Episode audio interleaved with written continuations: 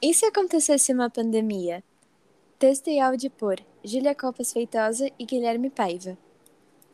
O ano é 2015. Dois amigos estão refletindo sobre a vida quando uma chocante questão os abala.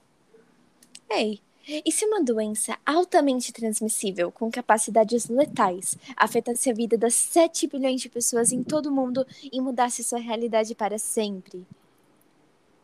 Bem, duvido muito, mas hipoteticamente falando, se essa doença aí realmente existisse, ela seria como a dengue ou a malária? Não, não, você não está entendendo.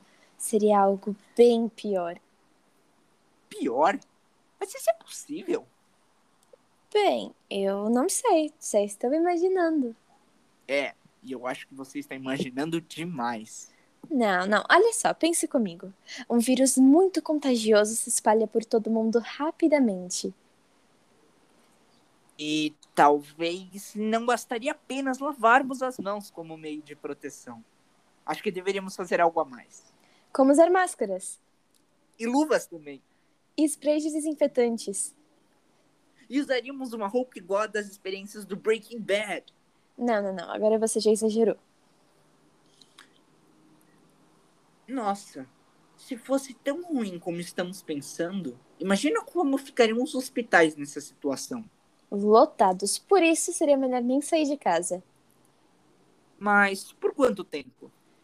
É, um mês, dois, talvez três?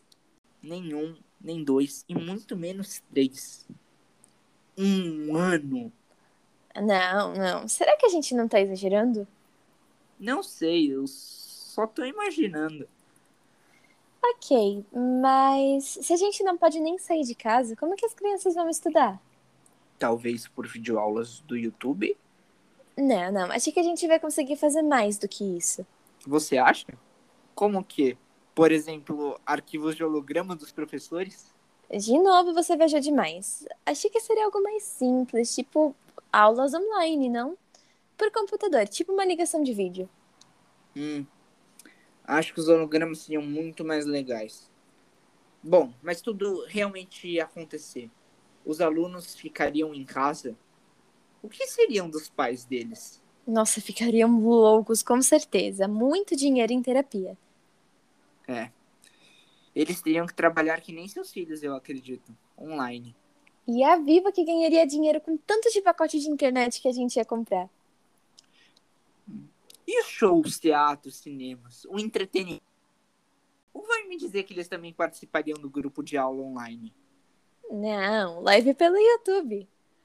Que coisa mais brega. Ah, mas seria divertido.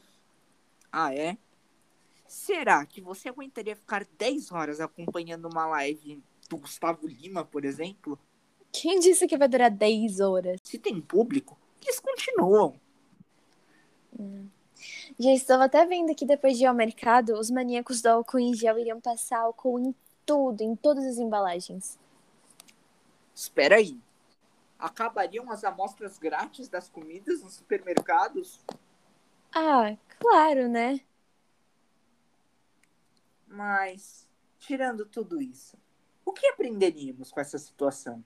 Como sobreviver a um apocalipse zumbi? Pff, Não é apocalipse zumbi, né? É bem pior.